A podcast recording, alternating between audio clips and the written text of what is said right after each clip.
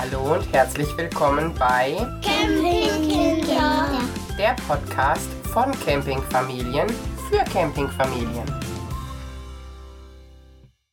Hallo und willkommen zu einer neuen Folge Campingkinder mit Inke und Eva. Heute wollen wir euch ganz herzlich im neuen Jahr begrüßen. Willkommen in 2023. Ich hoffe, ihr seid gut reingerutscht. Wir sind noch fix und fertig von den Weihnachtsfeiertagen, von dem Jahreswechsel, von den vielen Leckereien, die es gab. Die Knöpfe der Jeans müssen geschlossen sein, aber das sitzt momentan nicht drin. Inke, wie geht's dir? Geht das aufrecht sitzen? Also ich habe eine Jogginghose an und ich, ich wünsche natürlich auch allen ein frohes neues Jahr, viel Gesundheit. Wir haben lecker gegessen und eine schöne Zeit gehabt. Ich hoffe, ihr auch. Auf jeden Fall. Es fing alles sehr stressig an vor den Weihnachtstagen, aber danach kam dann endlich die Besinnlichkeit und das große Schlemmen. Und in dem Zusammenhang haben wir uns gedacht, ihr habt die Bäuche voll, wir haben die Bäuche voll. Was gibt es Besseres, als über noch mehr Essen zu reden? Wir wollen mit euch über Essen dem Campingplatz reden. Was macht ihr? Wie macht ihr das? Wie wird gekocht? Wo wird gegessen? Im selbst zubereiteten oder unterwegs? Heute eine volle Folge, voll Schleckereien, Schlemmereien. Ich hoffe, ihr haltet es aus und sonst der Tipp von Inke ist Jogginghose anziehen. Inke, erzähl mal, was gab's bei euch zu Weihnachten erstmal? Da gab es gegrillte Entenbrust. Das ist immer so unser Hauptgericht. Und ansonsten, also meine Familie feiert Essen sehr. Das heißt, es gibt bei uns sehr viel zu essen. Mittags gibt's einen bayerischen Kartoffelsalat mit frischer Bratwurst. Danach machen wir es so, dass jeder Haushalt, der bei meinen Eltern ist, einen Gang kocht, beziehungsweise, ja, wir haben es inzwischen so ein bisschen aufgeteilt, weil wir einfach zu viele Leute sind. Aber es gab einen moldawischen Salat, den unser Au-pair-Mädchen gemacht hat. Dann hat mein Bruder eine Garnelenpfanne gemacht. Dann kam mein Vater mit der Entenbrust, meine Mutter mit Rotkohl, die Freundin der Familie mit Klößen und Soße gab's auch noch.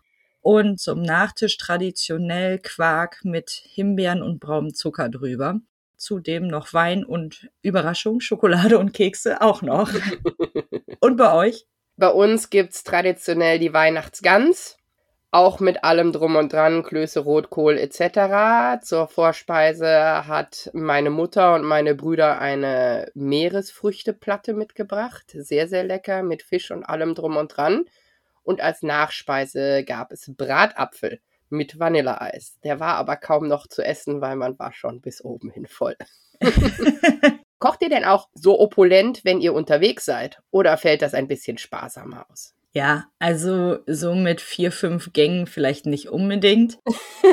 Aber wir leben das und feiern das auch im Urlaub irgendwie. Also für mich war tatsächlich, bevor wir angefangen haben zu campen, immer so ein bisschen der Grund, dass ich gesagt, ich möchte aber im Urlaub echt richtig lecker essen. Und wir alle, also wir haben das Glück, unsere Kinder mögen auch viel, das muss man natürlich auch dazu sagen. Und wir alle, die gesamte Familie, lieben das sehr, im Urlaub auf dem Wochenmarkt einzukaufen, uns so regionale Sachen da zu kaufen. Und dann googeln wir auch gerne, was ist denn hier üblich so zu essen und versuchen das nachzukochen. Also wir lassen es da schon teilweise sehr eskalieren. Kommt natürlich immer ein bisschen drauf an. Wenn wir jetzt nur ein Wochenende wegfahren, dann eher nicht so. Aber sonst machen wir das da schon auch ganz gerne recht umfangreich. Und ihr? Ja, wir sind auch kulinarisch auf jeden Fall sehr, sehr experimentierfreudig und mögen dann auch die Landesküche und versuchen uns der anzunähern, sei es selbst gemacht, auf dem Markt gekauft oder unterwegs holen, irgendwo sitzen am Meer mit Füßen im Sand oder sowas. Das hat natürlich alles auch seinen Flair. Aber gutes Essen gehört dazu und ist auf jeden Fall eines der Luxusdinge, die wir uns unterwegs auch gönnen da muss man ein bisschen gucken. Wir haben ja nicht so alte Kinder, die essen zwar alles, da bin ich wahnsinnig froh drüber. Die sind wirklich auch sehr experimentierfreudig und offen für alles. Meeresgetier ist überhaupt kein Ding, jeglicher Arten an Fleisch, gar kein Problem. Gemüse, gekocht, gehen viele Sachen, roh gehen dann die Sachen, die nicht gekocht gehen. Also man muss halt rausfinden, welche Möglichkeiten es gibt, das in das Kind zu kriegen und zur Not geht immer alles püriert in eine Bolognese rein. Dann kriegt man auch die Portion an Vitaminen dazu. Aber wir haben auch so ein paar Standarddinge, die regelmäßig beim Campen auf den Tisch kommen, weil sie sich einfach bewährt haben. Habt ihr auch solche Gerichte? Mm, ja, auf jeden Fall. Und wir haben auch für längere Urlaube immer so die Regel, dass sich jeder ein Wunschessen aussuchen darf. Und ich meine, wir sind sechs Leute, da hast du schon mal sechs Tage ge Urlaub voll. ja, genau, richtig. Gibt's das nicht für die kurzen Urlaube. Aber ja, wir haben auf jeden Fall auch so ein paar Sachen, die wir auch ganz gerne machen. Ich nenne das mal die Kategorie Eventessen. Sowas wie Hot Dogs zum Beispiel finde ich ganz cool oder Wraps zu machen oder Burger, weißt du, wo sich jeder dann so baukastenmäßig seins zusammen machen kann. Das finde ich auch für Wochenende ganz schön oder wenn wir mit Freunden unterwegs sind. Ja, ich finde es einfach ganz praktisch, dass jeder so sein eigenes finden kann wir haben halt auch häufig dann andere Familien dabei, die vielleicht irgendwie eine andere Esskultur haben als ja. wir und nicht alles mögen. Und dann ist es immer ganz praktisch, wenn man diese Essevents machen kann, wo man irgendwie mehrere Tische zusammenstellt und jeder besorgt was und jeder findet was. Das freie Buffet, was man sich selber erstellt. Genau. Was sind denn eure Dauerbrenner? Lass uns doch damit mal anfangen. Also du hast schon mit Wraps und Burger angefangen. Das geht immer. Das ist auch super, um irgendwie Reste zu verwerten vom Vortagesessen. Ich finde das sehr praktisch mit den Kindern. Aber bei uns startet das mit der Esskultur beziehungsweise mit dem Ablauf, der sich erwiesen hat, tatsächlich schon am Aufbautag. Wir nehmen immer irgendwas in der Auflaufform mit sei es eine Lasagne, sei es ein Nudelauflauf, was auch immer. Und während wir aufbauen, wird der Ofen, wir haben ja so einen kleinen Backofen mit, angeschmissen. Und wenn wir fertig sind mit Aufbauen, dann ist Essen fertig und dann ist das sehr, sehr gut für die Laune aller Beteiligten, dass sie dann relativ schnell was im Bauch haben.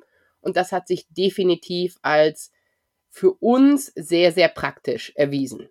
Ach guck, und wir haben immer eine Packung Spaghetti in unserer Küchenkiste, die ist ja platzsparend und eine fertige Nudelsoße, meistens irgendwie vom DM oder so, nicht ganz der letzte Scheiß, aber irgendeine Tomatennudelsoße. Und wenn unsere Sachen dann stehen, dann habe ich das immer als Notfallessen dabei. Ich habe aber auch ganz gerne so Gebäck, ich sag jetzt mal Laugenstange, Käse, Croissant, irgendwie sowas in dieser Art, was ich bei einem spontanen Hungeranfall, während wir am Aufbauen sind, einfach mal den rumstehenden Kindern so zwischendurch reinschieben kann. Das ist sehr gut. Sowas haben wir für unterwegs. Also das ist für uns ganz klar Proviant und wir haben auch beim Campen immer ja so eine Schublade, in der man Sachen hat, die mal schnell eben gegessen werden können, um die Laune der verhungerten Kinder ein bisschen wieder hochzutreiben. Ich habe nämlich von meinen dreien sind zwei Kandidaten, die auf jeden Fall ja nicht sie selbst sind, wenn sie kein Snickers gegessen haben. und die brauchen ganz klar was zu essen. Gerade morgens, also wenn es Richtung Frühstück geht und ich will ins Campen auch irgendwie morgens früh ein bisschen entspannter starten. Ich will nicht aus dem Bett springen und direkt steht das Essen auf dem Tisch. Ich will das in Ruhe machen. Das schneidet sich nicht so ganz mit den Bedürfnissen dieser zwei verhungerten Kinder. Dementsprechend kriegen die dann irgendwie eine Portion Laugengebäck haben wir auch dabei oder ein paar Salzstangen oder eine von diesen Butterwaffeln, die es da so gibt oder so. Das gibt's dann einmal, um der Liebe Frieden, Ruhe zu geben. Und dann können wir alle entspannt anfangen, Frühstück zu machen, entspannte Tischdecken. Und dann haben die auch immer noch genug Hunger, um normal mit uns zu frühstücken. Aber das ist sonst morgens, weiß ich nicht. Also das sind Launen, die wirklich unterirdisch sind. Ich finde, da muss man dann eben das Raubtier füttern, dann geht es besser. Aber wie macht ihr das? Also ihr zelebriert auch Essen. Fängt das bei euch mit Frühstück an? Ja, warte mal, ich erzähle noch ganz kurz was anderes. Ist mir nämlich gerade eingefallen, als wir das allererste Mal mit unserem Zelt unterwegs waren, beziehungsweise das war ja dieses einfache Zelt von Obelink und wir hatten gedacht, wir probieren das einfach mal aus mit dem Zelten und sind zu dem Julianer Höwe gefahren. Da sind wir, glaube ich, schon so zweieinhalb Stunden hingefahren oder vielleicht auch drei mit unseren vier Kindern und haben denen schon die ganze Zeit gesagt, passt auf, wir kommen da gleich an.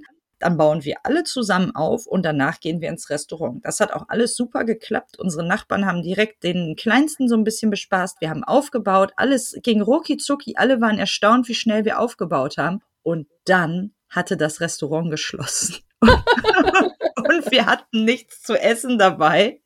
Ja, das war jetzt nicht ganz so super. Ich meine, das ist mir, jetzt nicht so im Kopf geblieben ist, fiel mir gerade eben tatsächlich erst wieder ein. Aber das ist so eine Situation, wo ich jetzt vielleicht auch Leuten, die neu dabei sind, raten würde. Nehmt euch für den ersten Abend auf jeden Fall immer was mit. Das war echt eine richtige Katastrophe. Die, also auch zu Recht, weißt du, die hatten total Hunger. Die haben drei Stunden im Auto gesessen.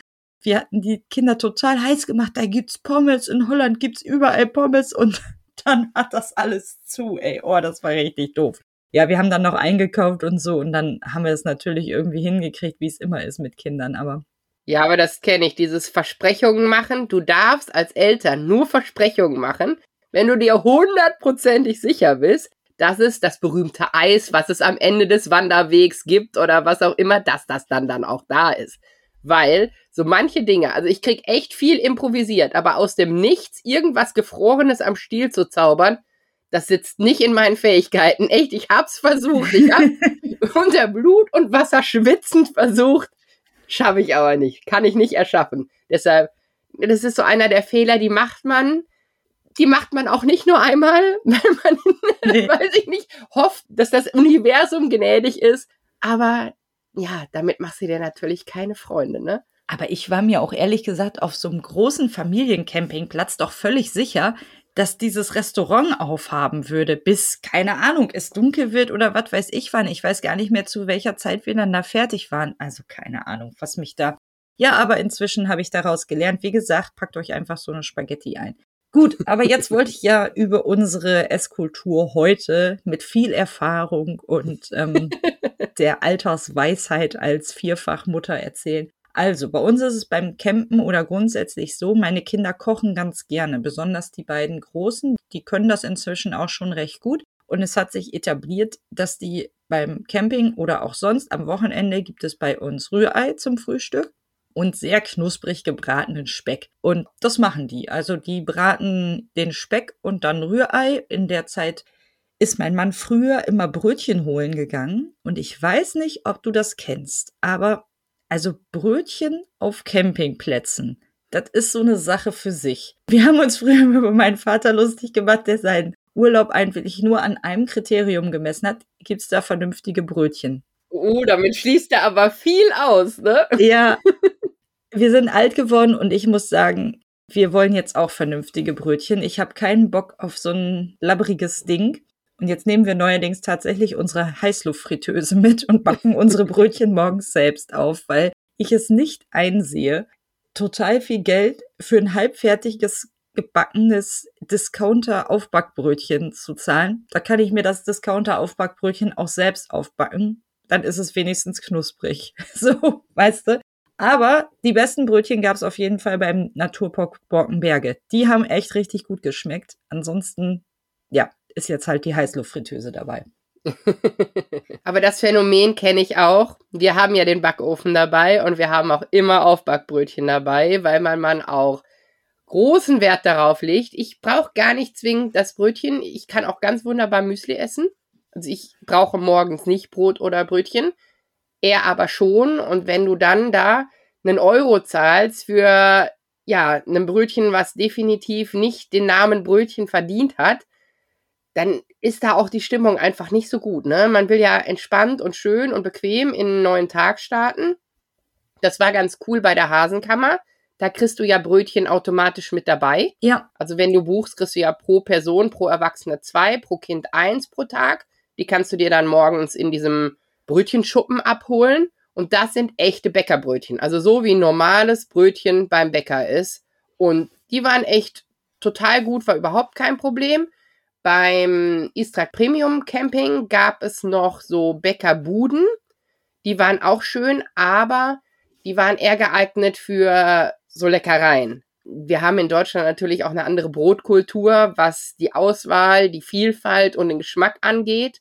Da musst du mit so einem holländischen Wittebollen nicht ankommen. ist halt, da schmeckst du ausschließlich den Belag, was mit so einer Portion Streusel lecker schmeckt, was aber mit der Kategorie Brötchen auch nicht ganz so viel zu tun hat. Also wir backen auch selber auf.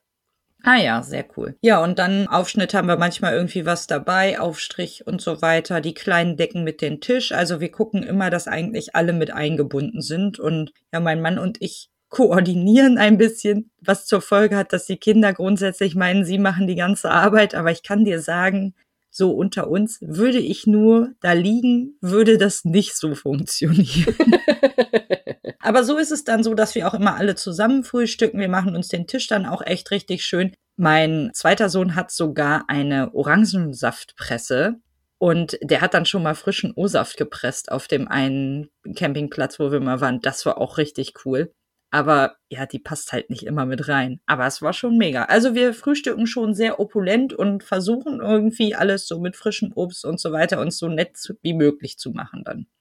Das klingt doch sehr, sehr gut. Damit startet man dann auch ganz schön in den Tag. So eine Orangensaftpresse hätte ich auch, also kann man ja mitnehmen, aber dass sich dann da jemand hinstellt, dieser jemand bin dann ich. Und da habe ich dann morgens früh nicht so die riesen, riesen Lust drauf. Aber wer weiß, wenn die Kinder älter sind, werde ich diesen Gedanken nochmal aufwerfen und vielleicht fühlt sich dann einer berufen, uns frischen Saft zu pressen. Wir sind ja demnächst das erste Mal zusammen unterwegs und dann werde ich dir, also mein Sohn wird da riesengroße Freude dran haben, O-Saft auch für euch zu pressen. Da bin ich mir sehr sicher. Ich werde dich daran erinnern. Ja. du baust jetzt die Erwartungshaltungen auf. ja, wie macht ihr das denn mit dem Frühstück? Also ihr habt auch Brötchen? Wir haben auch Brötchen, wir nehmen halt Aufbackbrötchen mit und schmeißen den Backofen an. Dazu gibt's Eier, wenn es gut läuft, auch Speck. Und dann schauen wir mal. Aber da gibt's halt auch die verschiedensten Möglichkeiten. Also wir waren da auch schon mit Pancakes unterwegs oder Eier Benedikt oder was weiß ich. Also da hat man ja die Zeit, dann auch so ein bisschen was rauszuhauen. Und wenn die Kinder aufgrund von Verhungern nicht mehr garstig sind morgens früh, sind die dann auch entspannt genug, dass man da ein bisschen mehr Mühe reinstecken kann. Und dann können wir ganz entspannt zusammen frühstücken, gucken uns an, wie der Campingplatz aufwacht, wie die Leute so langsam aus ihren Zelten rauskommen. Man ist ja, oder wir sind zumindest relativ früh am Start. Unsere Kinder sind keine Kandidaten, die bis 10 Uhr schlafen. Dementsprechend sitzen wir zwischen 8 und 9 Uhr sehr wahrscheinlich schon gut frühstückend am Tisch und dann sieht man, wie alle so aufwachen. Das finde ich total schön ich mag ja auch Plätze, wo ich sehen kann, was mein Drumherum so macht. Also, was die frühstücken, wo die hingehen, was sie holen. Ich finde das total spannend. Ja, ich weiß, manche wollen das isolierter für sich haben, aber ich finde, das macht für mich total den Reiz aus, dass man trotzdem beieinander ist und auch was zu gucken hat. Ich wohne hier so sehr auf dem Land, dass wenn ich rausgucke, ich nur Felder sehe da ist niemand, der mal dieses macht oder jenes macht. Ich bin froh um Abwechslung und Action drumherum. Das finde ich doch sehr, sehr schön. Wenn ihr fertig gefrühstückt habt, dann startet ihr normal in den Tag. Und wie macht ihr das mit dem Mittagessen? Das ist bei uns nämlich so ein Thema. Das plane ich ganz, ganz selten ein, weil es irgendwie ja nicht so richtig im Tagesablauf drin ist. Aber zum Mittag haben trotzdem überraschenderweise immer alle Hunger. Ja, wir machen meistens eher so eine Kaffeezeit, wie meine Tochter sagt. Das ist für sie eh die wichtigste Eventpunkt jeden Tages. Wird gefragt, wann ist Kaffeezeit? Und dann machen wir eher irgendwie so einen Snack zwischendurch oder so, haben noch mal was. Wir frühstücken aber auch recht spät. Also ich denke eher so zwischen zehn und halb elf frühstücken wir. Lassen uns echt sehr gemütlich angehen. Wir frühstücken ja auch immer draußen wenn es irgendwie geht. Wenn es nicht gerade regnet, steht unser Tisch vor dem Zelt und bei euch wahrscheinlich im Vorzelt. Das heißt, wir warten halt immer, bis es gemütlich genug ist, um dann auch an der frischen Luft zu frühstücken. Und das dauert halt manchmal einfach ein bisschen, wenn man jetzt nicht gerade im Hochsommer unterwegs ist. Ja, klar. Also so richtig Mittagessen haben wir nicht so fest eingeplant. Ich gucke halt immer, wenn ich einkaufe, dass ich so ein paar Snacks, was man mhm. irgendwie zur Not mal machen kann. Ich kaufe wohl auch mal irgendwie eine Suppe in einer Dose. Das mache ich sonst, wenn ich zu Hause bin, nie. Aber für längere Urlaube oder so mache ich das dann schon. Oder dass ich noch mal ein Brötchen mehr aufbacke, was ich dann mittags noch mal irgendwie reichen kann, geschmiert. Ja, und halt irgendwie die Kaffeezeit, die können wir natürlich auf gar keinen Fall ausfallen lassen. Und mein Vater und meine Mutter sind da genauso. Das heißt, wenn wir mit denen zusammen unterwegs sind, was wir ja schon hin und wieder machen, dann muss auch immer irgendwo ein Stück Kuchen organisiert werden. Ein schönes Stück Kuchen ist das Äquivalent zu vernünftigen Brötchen dann zur Mittagszeit. Und da gab's bei dem Istra Premium nämlich auch sehr leckere Kuchenteilchen. Ja, ich sag, das war das, was auf jeden Fall Highlife war. Ne? Also die Sachen waren wirklich gut. Die gab es jetzt in der Nachsaison, hatten diese kleinen Buden, von denen du erzählt hast, alle geschlossen, aber in diesem Supermarkt gab es die trotzdem und haben große Freude bereitet. Andererseits kann ich auch wirklich für die Kaffeezeit McDonald's empfehlen. die haben auch wirklich sehr schön Kuchen und so Cookies und solche Sachen. Wie gesagt, da gibt's Teile meiner Familie, die da sehr viel Wert drauf legen. Das kenne ich auch. Das mit Kaffee und Kuchen ist auf jeden Fall was, was eine schöne Alternative ist. Und wir gucken auch, dass wir uns irgendwie zwischen Mittag und Nachmittag nochmal beieinander haben. Und dann, ja, Teilchen oder was es sonst für Leckereien gibt, ne? Ja, oder ein Eis essen, das machen wir auch wohl, wenn wir einen Ausflug machen, dass wir uns dann nochmal ein Eis holen. Also wir hangeln uns nach dem üppigen Frühstück so ein bisschen Vielleicht aus ganz spießiger Elternsicht könnte man sagen, die sind dann nicht strukturiert und hangeln sich irgendwie mit Snacks über den Tag. Aber abends gibt's dann immer das Eventessen, was irgendwie halt sich jemand ausgesucht hat und irgendwie was Aufregendes. Und bei euch? Ja, wir hangeln uns auch. wir sind ähnlich unstrukturiert, deshalb sage ich ja, also zu Hause, wenn wir zu Hause sind und die Kinder auch zu Hause sind, plane ich richtige drei Mahlzeiten ein. Die müssen nicht warm sein, aber es sind tatsächlich drei strukturierte Mahlzeiten. Diese Fähigkeit verliere ich im Urlaub. Das ist einfach weg. Das ist schon bei der Planung des Essens für den Urlaub. Verschwindet das aus meinem Kopf, dass es zu Mittag Essen geben muss. Ich weiß nicht, warum das so ist. Keine Ahnung, aber es ist definitiv der Fall. Aber Snacks und sowas sind auf jeden Fall immer dabei. Und was ich ganz cool finde, was wir jetzt schon ein paar Mal gemacht haben, entweder wir backen uns irgendwas auf, also wir kaufen uns irgendwas Gefrorenes und packen das in den Backofen, sei es ein Kuchen, sei es irgendwie Pizzabrötchen oder sonst was oder eine Brezel oder so, also was, was auf die Hand gegessen werden kann. Oder was mega gut funktioniert, ist dieser, kennst du diesen tiefgefrorenen Frischkäse Erdbeerkuchen von Koppenrad und Wiese, der so klein ist. Das ist nur so einer von diesen kleinen Kuchen. Ja, ich wohne ja in Osnabrück und hier ist Koppenrad und Wiese. das heißt, ich fahre ständig da zu dem Lagerverkauf und ich kenne so ziemlich jeden Kuchen von denen. Und ich back einfach nicht so gerne. Aber den musst du ja nicht backen, das ist das Gute, ne?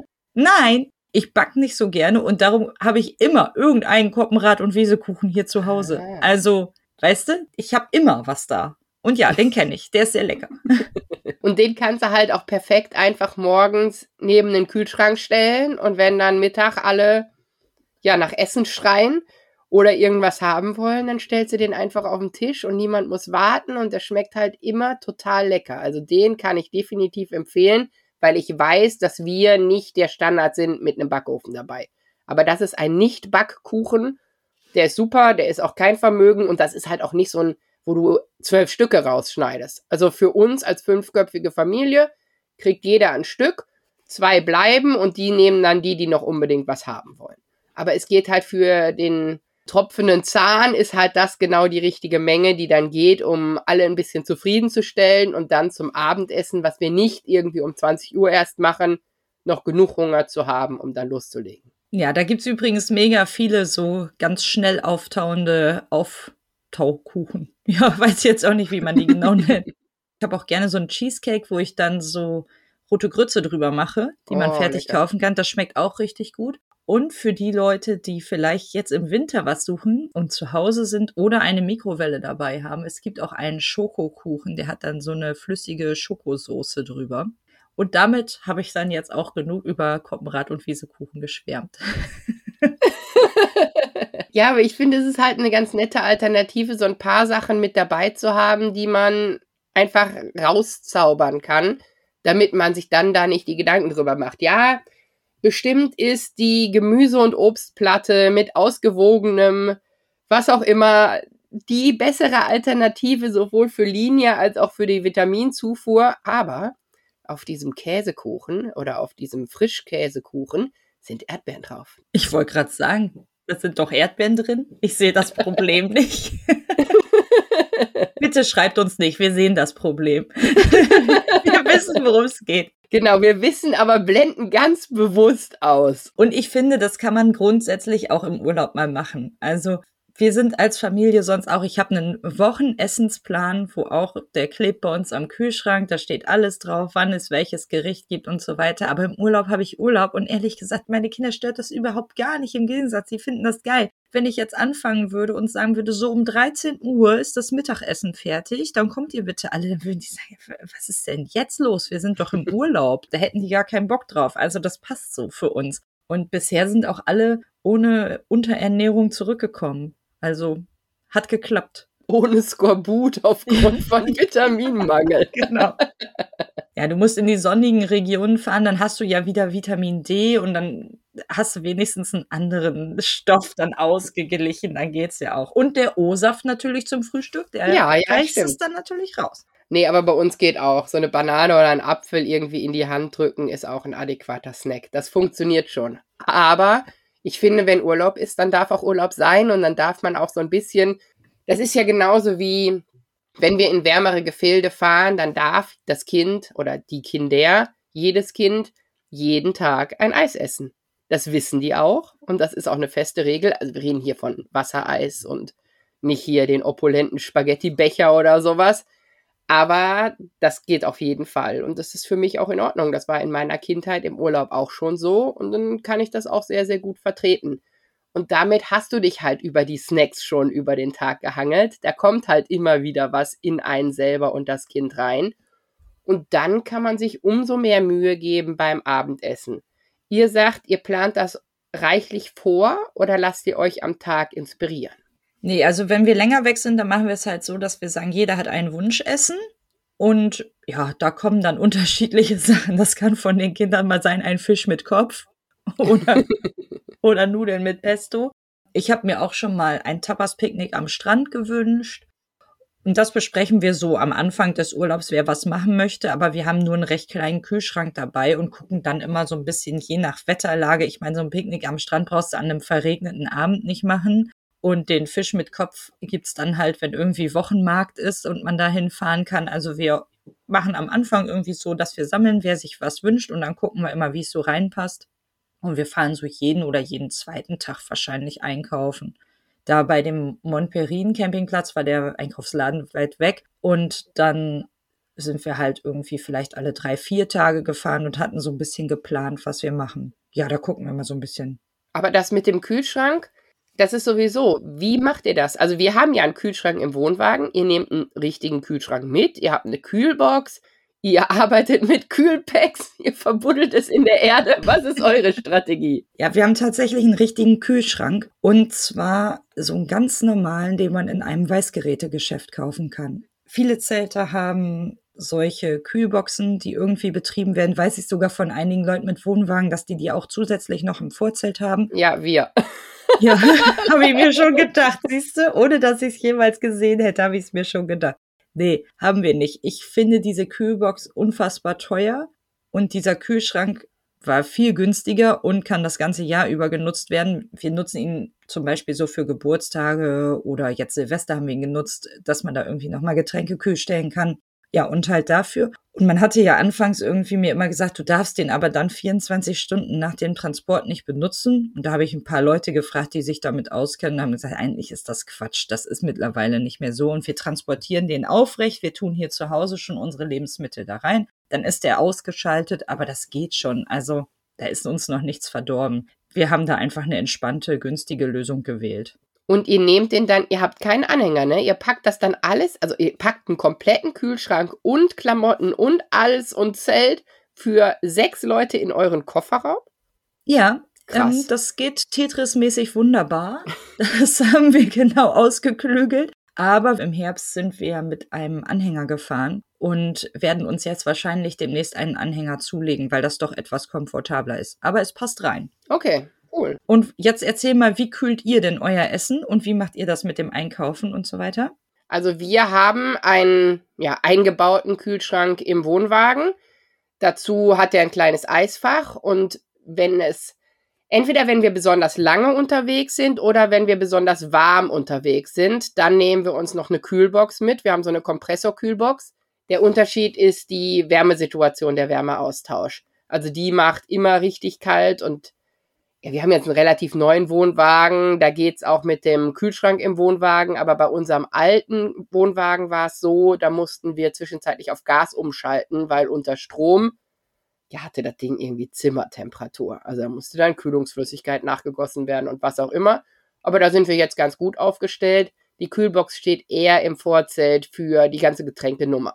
Aber man könnte auch seine Lebensmittel da rein tun. Ja, ja, ja. Wenn nicht genug Platz im Kühlschrank ist, dann packen wir das da rein.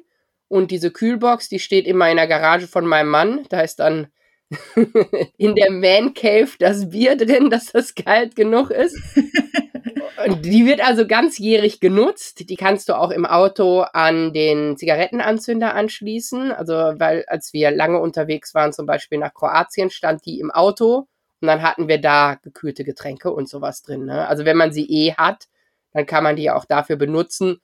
Ob man die jetzt zwingend bräuchte, ich bin der Ansicht, unser Kühlschrank und unser Kühlfach wäre groß genug, um das alles für uns problemlos hinzukriegen komfortabler ist es mit der Kühlbox. Da musst du halt auch aus dem Vorzelt oder aus deinem Stuhl im Vorzelt nicht aufstehen, sondern greifst neben dich, klappst das Ding auf, holst dir dein Getränk raus und bleibst schön sitzen und guckst weiter den Leuten zu. Sehr gut. Vielleicht kannst du die Kühlbox einmal hinterher in den Shownotes verlinken, weil ich weiß, dass ganz, ganz viele Familien mit Zelt sich sehr für eine Kühlbox interessieren. Und das klingt, als wenn du mit der gut zufrieden wärst und ausgiebig recherchiert hättest, dass das die richtige One-and-Only Kühlbox ist. Dann wäre das eine gute Gelegenheit, die zu verlinken. Also ich bin sehr zufrieden recherchiert und sich da ausgiebig mit beschäftigt hat aber mein Mann. Das ist wie bei der Lichterkette. Ich kann dir sagen, die ist schwarz und da steht die Temperatur drauf und die kannst du an Strom und ans Auto anschließen.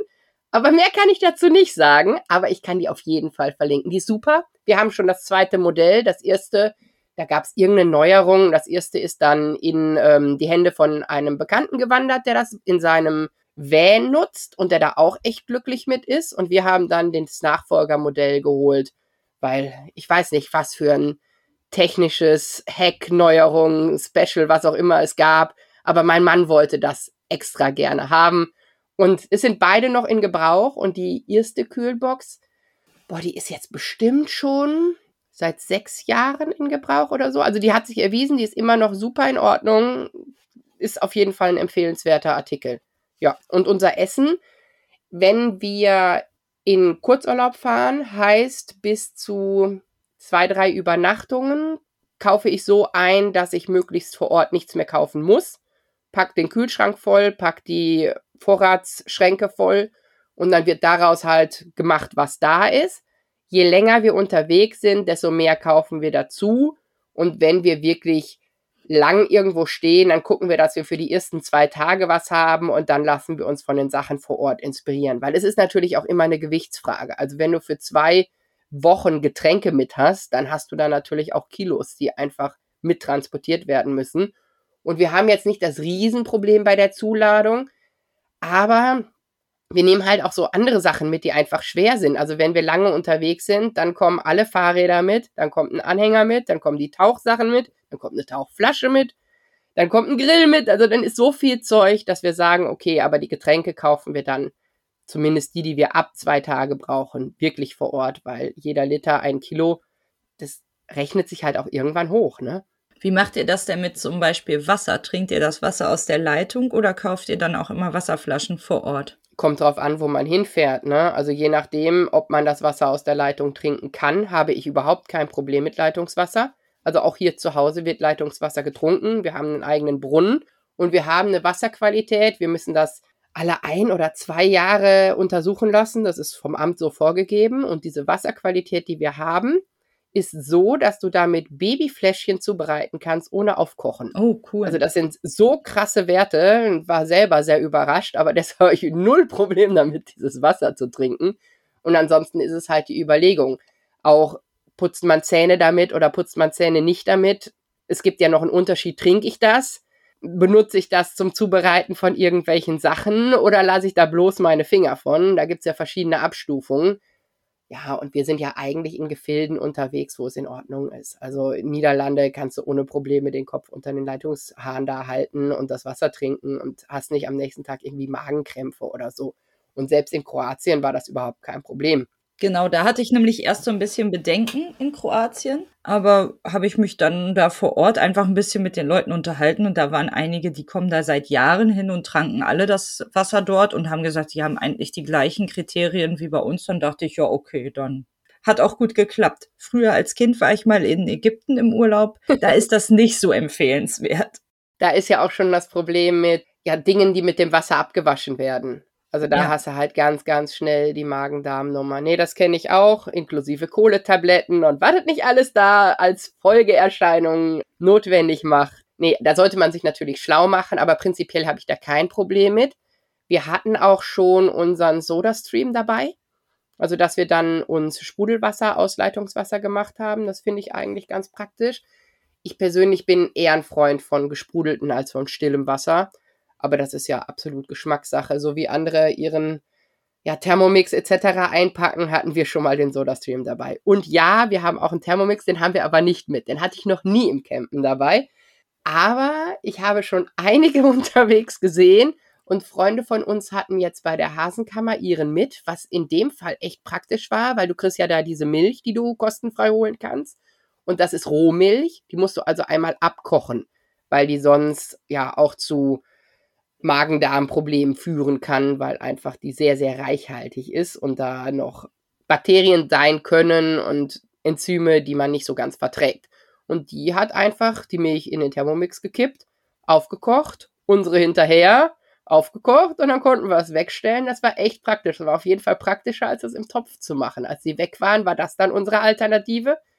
Und da habe ich mir schon gedacht, boah, so schlecht war das eigentlich gar nicht. Nee, wir haben leider nicht mehr genug Platz für SodaStream und Thermomix, aber sonst würde ich das grundsätzlich auch recht praktisch finden. Also das kann ich nicht anders sagen. Ihr habt ja bald den Anhänger. ja, genau. Wir haben schon so ein bisschen überlegt, wie groß der Anhänger sein muss und solche Dinge. Und vielleicht muss ich noch 50 Zentimeter dranhängen für die ganze Küchenausstattung. Ja, ja, bald kommt der BE-Führerschein. Ja, genau. Und dann vielleicht doch ein Wohnwagen. Aber da habe ich direkt noch eine Frage. Wie kocht ihr denn? Ich habe ja mal beobachtet, dass Menschen, die einen Wohnwagen haben, noch eine volle Zeltküche in ihrem Vorzelt haben.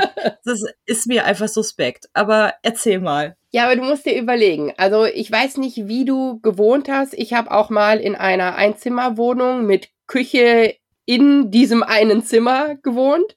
Und wenn du da kochst, ja, danach riecht halt alles nach deinem Essen. Ne? Also du gehst dann in dein Bett und das riecht dann lecker nach ja, weiß ich nicht, dem scharf angebratenen Knoblauch oder so. Und das riecht dann auch ein paar Tage danach. Da kannst du Fenster aufmachen und Dunstabzug sauber aufmachen.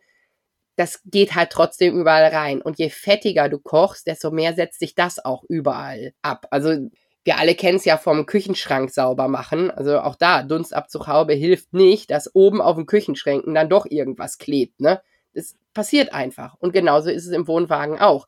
Klar kannst du da kochen und ja, haben wir auch schon gemacht. Aber ich persönlich mag das mit dem Geruch nicht. Andere haben ein Thema mit dem Gas, also dass die da Sorge vorhaben. Das ist jetzt nicht mein Thema. Ich kann das aber nachvollziehen. Ich hatte zum Beispiel bei unserem ersten Wohnwagen ein Problem damit, die Heizung anzumachen, weil ich immer das Gefühl hatte, ist das jetzt, kann ich mich darauf verlassen, dass das dicht genug ist und dass nicht irgendwo doch was am Feuer vorbeigeht und ja, uns alle vergiftet und so. Mein Mann ist da ja sehr versiert. Er hat immer gesagt, nein, das passiert nicht. Aber in der Situation mit den Kindern, die ja wesentlich kleiner sind als man selber, war das so eine Sache, die mir auf jeden Fall kein gutes Gefühl gemacht hat. Und da haben halt manche auch beim Kochen Sorge vor. Für mich ist es die Geruchssache. Und deshalb kochen wir, wenn wir ein Vorzelt aufbauen, im Vorzelt. Wir haben eine komplette Campingküche, wie du schon gesagt hast. Wir haben so einen Unterschrank und da steht drauf der Backofen und eine Induktionsplatte. Nur eine, das reicht in der Regel. Also auch wenn du, weiß ich nicht, Spaghetti mit Soße machst oder so, dann breitest du die Soße zu, stellst sie beiseite und dann kochst du dir ein paar Nudeln auf und dann kannst du die Soße zur Not nochmal eben draufstellen. Das funktioniert, andere haben mehr Platten, aber wir kommen mit der einen ganz wunderbar aus und wir haben ja noch zwei mögliche Gasplatten im Wohnwagen. Also sollte ich da tatsächlich alles brauchen, habe ich da die Möglichkeit, mit fast so vielen Sachen zu kochen wie bei uns zu Hause. Und dann ist das für mich in Ordnung. Aber ich kann halt im Vorzelt einfach ja eine Seitenwand aufmachen und dann ist der ganze Geruch raus. Dann ist das mit dem Kondenswasser, was du ja auch hast, koch mal einen Liter Wasser im Wohnwagen. Irgendwohin geht das Wasser. Ich habe keine Dunstabzugshaube da drin. Und ja, da ist alles dieses Pressspanholz, das zieht echt ordentlich Wasser. Ich stelle mir vor, wenn ich das fünf Jahre gemacht habe, dann ist aber der Küchenschrank, der oberhalb von der Kochfläche ist, auch einfach irgendwann aufgequollen. Ich kann mir nicht vorstellen, dass es anders ist, auch wenn ich alle Fenster aufreiße. Das ist für mich der Grund, das zu machen. Ich bin da aber sehr zufrieden mit und jeder hat ja da seinen eigenen Weg. Und natürlich haben wir auch einen Grill dabei und auch der wird regelmäßig benutzt, aber außerhalb vom Vorzelt. ja, das macht ja Sinn. Aber dann ist eure Küche ja fast so wie unsere. Wir haben auch einen Küchen, ja, wir haben mehrere Küchenschränke, also weil ihr habt natürlich noch einiges an Platz, was ihr dann wahrscheinlich so Vorräte und so könnt ihr auch in der Küche im Wohnwagen genau. dann lagern. Ja. Da haben wir noch so ein paar extra Regale dafür, aber wir haben auch so einen Küchenfaltschrank und darauf haben wir erst ein doppeltes Induktionsfeld gehabt. Das ging jetzt kaputt. Das hat leider nicht so lange gehalten. Und da hat mich ein bisschen gestört, dass die eine Platte mehr Power hatte als die andere. Okay. Und jetzt habe ich zwei einzelne. Die passen auch noch in diese Abtrennung, die da irgendwie, da ist so ein Spritzschutz drumherum. Das passt noch. Und ja, sollte mit dem Strom auch funktionieren. Ich habe das jetzt irgendwie schon öfter gehört, dass Leute Angst hatten, dass da irgendwie der FI-Schalter rausfliegt, wenn man die Induktionsplatte anmacht, aber das hatten wir tatsächlich noch nie. Da musst du wohl drauf achten. Also wenn ihr das noch nie hattet, habt ihr sehr wahrscheinlich dieselbe Nummer wie bei uns. Du hast ja die Situation, das Ding läuft auf so und so viel Watt, ne? Und dann musst du ein bisschen gucken. Manche Dinge verbrauchen, egal wie stark du das anhast, immer volle Power. Die fahren dann immer kurz hoch, volle Power, fahren wieder ein bisschen runter, fahren wieder hoch und so arbeiten die. Und immer wenn die hochfahren, verbrauchen die volle Power. Bei uns ist es bei der Induktionsplatte so, wenn ich die nicht auf volle Power stelle, dann braucht die auch keine volle Power. Das heißt, ich kann so ein bisschen nach der Situation auf dem Campingplatz gehen, was wir da für einen Stromanschluss haben und dann entsprechend hoch oder niedrig regeln. Also wenn wir, weiß ich nicht, 12 VA haben, dann hau ich das Ding hoch. Wenn es aber nur sechs sind, dann koche ich nur auf fünf. Weil sonst hau ich mir halt auch den FI-Schalter raus. Und genauso ist es, ich kann nicht den Backofen, die Spülmaschine und die Induktionsplatte und im Zweifel noch die Klimaanlage anhaben. Dann ist aber, dann kommt die Sirene und dann ist der komplette Stromkasten einmal rausgeflogen. Da muss man schon so ein bisschen drauf achten. Also vielleicht ist es bei euch so, dass der auch nicht immer auf volle Dröhnung geht sondern je nachdem, ja. wie ihr es eingestellt habt. Wir beobachten das einfach mal weiter. Ich würde vorschlagen, ehe wir jetzt hier so eine Technikfolge draus machen, wir verlinken einfach alle Sachen, die wir in unserer Küche verwenden und die sich als praktisch erprobt haben, verlinken wir unten. Und dann machen wir das auch mit unseren Induktionsfeldern und Küchenschränken und so weiter. Weil mit Blick auf die Uhr merke ich gerade, wir müssen schon noch mal ein bisschen hier weiterkommen in unserer Themenliste. Ja, dann hau raus. Was sind eure Lieblingsessen? Was macht ihr in der Regel? Ja, also unsere Lieblingsessen, wie gesagt, diese Wrap-Dinger, Fisch mit Kopf, Fisch ohne Kopf. Grillen ist natürlich immer wichtig. Da haben wir so einen kleinen, der heißt Kadak Safari Chef, so ein Faltgrill. Den stellen wir vor unser Zelt und grillen dann da. Der ist ganz praktisch, den kann man sogar neben seinem Stuhl haben. Also man kann quasi im Sitzen grillen. Das ist auch ganz komfortabel. Wie grillt ihr? Wir haben einen Enders Grill, Enders Urban, der mit den Beinen und haben uns dann, da ist normalerweise so ein Alu Grill-Ding drauf und wir haben uns dann dieses Guss-Ding nachgekauft, weil wir wollten Beine haben und Guss. Damit sind wir ganz zufrieden. Würde ich jetzt nochmal an die Küchenausstattung gehen, hätte ich Bock auf diesen Kadak Cook. Das ist dieser mit den zwei Platten, die so aussehen wie so große viereckige Pancake-Platten. Läuft auf Gas. Mega Ding, du brauchst keine Pfanne, du kannst da drauf direkt die ganzen Sachen braten. Du musst nur diese Platten immer sauber machen. Du kannst da auch grillen im Prinzip. Das finde ich ist ein sehr, sehr cooles Ding. Aber solange alles bei uns funktioniert, wird nicht was Neues angeschafft. Und bei uns ist es auch so, Grillen steht ganz, ganz hoch im Kurs. Webs gehen immer, das mit dem Auflauf machen wir auch in der Regel immer. Mal eine Pommes holen oder eine Pizza holen sitzt drin. Auswärts essen ist so eine Sache, ja, kommt drauf an, wie das Restaurant ist. Also, wenn wir unterwegs sind und es gibt ein Restaurant, was im Prinzip Open Air ist, sehr, sehr gerne. Das funktioniert mit den Kindern immer gut. Wenn wir irgendwo drin sind und die müssen da die ganze Zeit am Tisch bleiben, ist es ein bisschen schwierig. Deshalb sind wir tatsächlich Kategorie Sachen holen. Das funktioniert in dem Alter, in dem die Kinder sind, aktuell für uns Erwachsene am entspanntesten.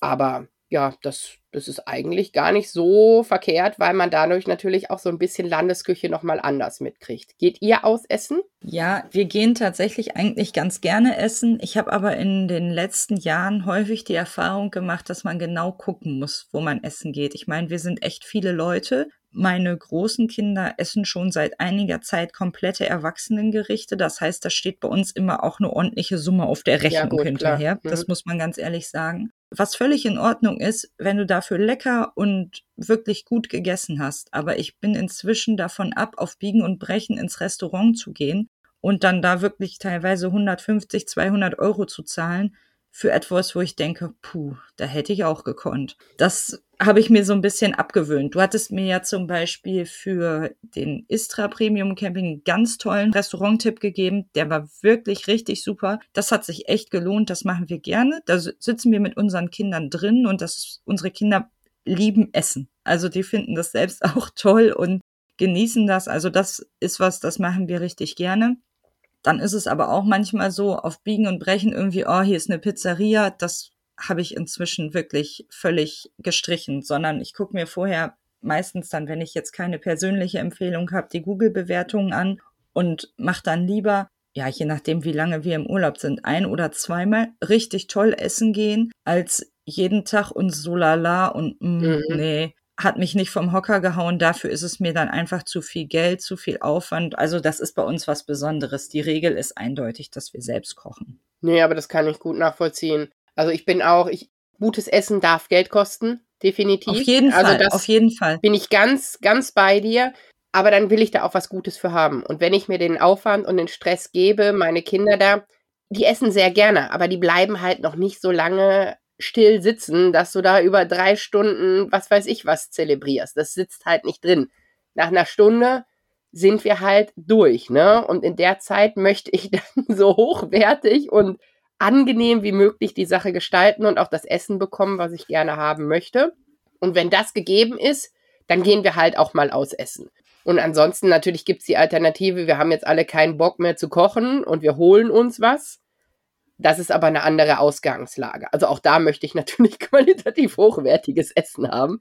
Aber da ist mir dann das Ambiente da total egal, weil ich nehme es ja eh mit. Also da muss ich auf sowas nicht achten. Und wenn irgendwie ich in Sichtweite noch einen Spielplatz habe oder so und ich dabei aber dann perfektes Essen habe, diese Kombination gibt's nicht so oft. Ich wollte gerade sagen, wo. Aber wenn es die gibt, dann, dann nehme ich das sehr, sehr gerne wahr, weil sonst hast du ja oft das, was kindgerecht ist. Da kannst du dann aber auch ja Dinge essen, die als kindgerechtes Essen verkauft werden. Ja, und ich weiß nicht. Also, nee, wenn ich essen gehe, dann will ich nicht die labrige Pommes mit dem Nuggets haben, sondern will ich was Schönes haben. Pommes mit Nuggets kann ich mir halt auch holen und mich an irgendeinen schönen Spielplatz setzen wenn ich das tatsächlich möchte. Ja, genau, das ist es immer. Wir machen das übrigens für unsere Kinder so, dass wir immer einen Räuberteller bestellen. Also die großen, wir haben ja dann vier Hauptgerichte und die kleinen kriegen einfach einen leeren Teller und bekommen von jedem was ab. Wir haben nämlich festgestellt, wenn die sich selbst was aussuchen sollen, dann wollen sie mit ziemlich sicherer Garantie hinterher etwas anderes als ja. das, was sie bestellt ja. haben.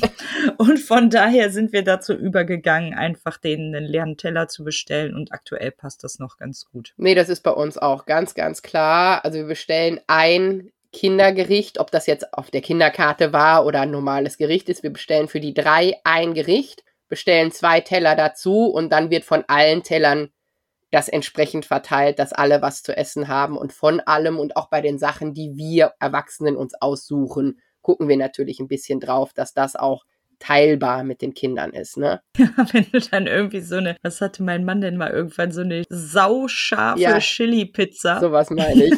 ist halt doof. Ja, kannst du mal alleine essen. Ja. Hast auch mal deine Ruhe im Restaurant, ist natürlich praktisch. Ist so eine Strategie, die manche vielleicht auch fahren, aber Nee, das war einfach uns nicht klar, dass die so scharf war. Aber gut, ist dann halt so gewesen und war dann auch in Ordnung. Was wir aber grundsätzlich machen, wenn wir einkaufen und so, ich meine diese Snacks jetzt mal außen vor, aber ich lege schon Wert darauf, dass wir dann wirklich tolles Essen haben, dass wir in einer guten Qualität einkaufen. Und gerade im Ausland, zum Beispiel in Italien, finde ich echt, bin ja da so ein richtiger Lidl-Fan im Ausland. Die haben so eine Meeresfrüchte-Tiefkühltheke, so wie so ein Bonbon-Kiosk irgendwie, aber halt mit Meeresfrüchten. Das finde ich voll toll, kann man sich da so eine bunte Tüte zusammenstellen und solche Dinge. Das mache ich dann wirklich auch richtig gerne. Also es ist dann ja, und ansonsten finde ich auch praktisch noch an der Heißluftfritteuse, dass du da auch einfach mal eben schnell Pommes oder so drin machen kannst. Ne? Also das geht halt ruckzuck da drin. Das ist wirklich praktisch. Wir haben da die XXL-Variante, wo wir auch für alle genug reinkriegen. Das ist auch echt ganz gut. Ja, das ist cool. Das ist die einzige Sache, die bei uns, also natürlich kannst du im Backofen Pommes machen, aber Backofen Pommes und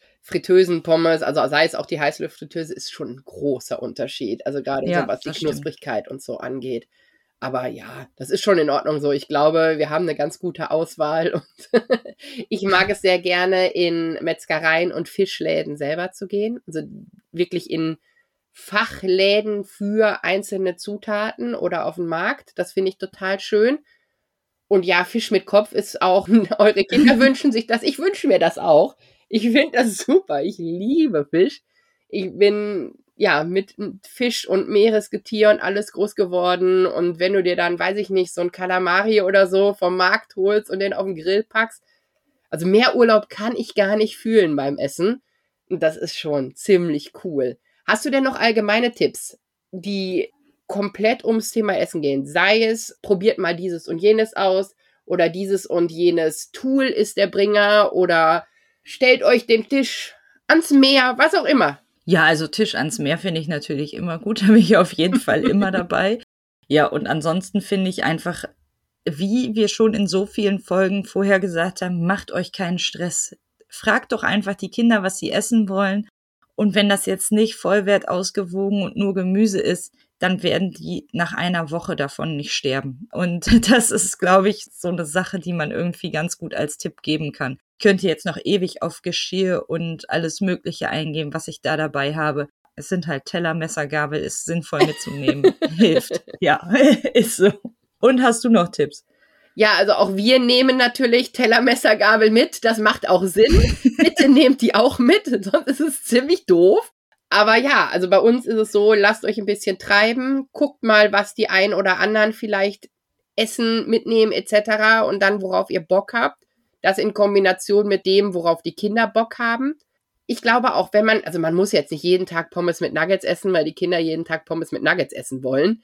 Aber man kann durchaus auch auf Wünsche der Kinder eingehen, auch wenn man sich selber das Vier-Gänge-Menü zaubern möchte, wenn daneben die Kinder sitzen und die ganze Zeit rumrandalieren, dann hast du auch schon mal besser gegessen, egal wie gut es schmeckt. Deshalb ganz entspannt bleiben, vielleicht ein bisschen national gucken, was angeboten wird. Ihr seid am Meer, bedient euch an der Möglichkeit, am Meer zu sein. Ihr seid in einem Land, in dem die Honigstände an der Straße stehen. Kauft doch mal einen von den Honigen und probiert den. Der wird bestimmt so toll sein, sonst würde nicht an jeder Ecke jemand stehen und ihn verkaufen. Also es hat schon einen Grund, dass manche Dinge Spezialitäten sind. Und vielleicht lohnt es sich auch, auf die Karte von manch einem Restaurant zu gucken, selbst wenn ihr da nicht reingeht, um sich auch Inspirationsquellen zu holen. Da ist bestimmt auch was dabei, wo man denkt, boah, da hätte ich aber auch mal so richtig Bock drauf. Und ich mag es ja auch in den Fachgeschäften zu fragen, dann, was empfehlt ihr denn heute? Also, was, welcher Fisch ist denn der, der jetzt mitgenommen werden sollte? Oder in Kroatien bei der Metzgerei Shivapchichi haben sie mir empfohlen. Also hätte ich auch gekauft, aber haben sie mir auch empfohlen. und die waren toll. Ja, mit den Chivapchichi, die wir hier haben, nichts gemeinsam. Und dann testet man sich so ein bisschen durch, je nach Zeit, je nach Lust, je nach Geschmack. Und ich glaube, dann ist kulinarisch schon für jeden was dabei. Dem würde ich mich so anschließen. Einen kleinen Tipp habe ich vielleicht noch, der ist mir gerade noch so nebenbei eingefallen. Wenn die Eltern einfach Lust haben, irgendeine Sache mal zu probieren oder sagen, oh, das Essen mit den Kindern ist immer so stressig und die mögen auch nichts, dann füttert die Kinder halt mal einmal ab, macht die richtig müde tagsüber, gebt den abends was zu essen, legt die schlafen und dann setzt ihr euch in euer Zelt oder Vorzelt abends mit einer Flasche Wein und esst da irgendwie nochmal die leckeren Oliven, die sie euch sonst vermiesen oder so. Man muss ja nicht per se alle zusammen immer dasselbe essen. Wenn das irgendwie stressig ist, kann man da ja einfach auch so ein bisschen den Wind rausnehmen und das einfach so ein bisschen entzerren, wenn es gerade irgendwie möglich ist. Ja, definitiv. Auch da ist dieses Buffet, was du am Anfang genannt hast, wo man sich selber Dinge zusammenstellen kann. Ihr könnt ja eine Auswahl auf den Tisch stellen. Und wenn ihr manche Dinge essen wollt, die Kinder die aber nicht, finden sie unter dieser Auswahl bestimmt auch was, was sie gerne essen möchten. Und dann hat man vielleicht auch trotzdem das Gemeinschaftsgefühl. Aber auch ich bin Freund davon, wenn die Kinder schlafen, vielleicht nochmal dieses oder jenes aus dem Hut zu zaubern, was man nicht gemacht hat, während die Kinder dabei waren. Und das nochmal in Ruhe mit anderen Erwachsenen zu genießen und dann schön Wein beizutrinken. Aber ihr seht, das Thema Essen, Trinken, Kulinarik ist eins, was ewig weitergehen könnte. Jedes Essen ist anders. Jede Gesellschaft macht das Essen auch anders. In Gesellschaft macht es das Essen auch anders. Und ich hoffe, dass wir euch trotz den vollen Weihnachtsbäuchen nicht noch mehr abgefüllt haben, sondern dass ihr richtig Bock habt, beim nächsten Campen auch ein bisschen was auszuprobieren.